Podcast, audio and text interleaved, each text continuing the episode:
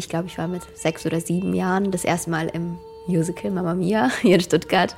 Und das hat mich so fasziniert. Ich wusste irgendwie so, das will ich machen. Also auch wenn ich noch so klein war, trotzdem war das so, ich wusste in mir drin irgendwie schon immer so, das wollte ich so gerne. Wer Musical-Darsteller werden will, braucht neben Talent vor allem viel Übung und eine gewisse Disziplin.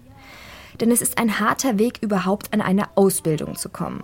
An einer staatlichen Schule werden von ca. 150 Bewerbern nur fünf bis zehn Leute genommen. Auch Alex hat sich schon an staatlichen Musicalschulen beworben und ist gescheitert. Zuerst probierte sie es in München, danach in Essen. Die Kritik der Jury, ihre fehlende Reife und Erfahrung. Damit die Bewertung beim nächsten Mal anders ausfällt, hat Alex einen Plan.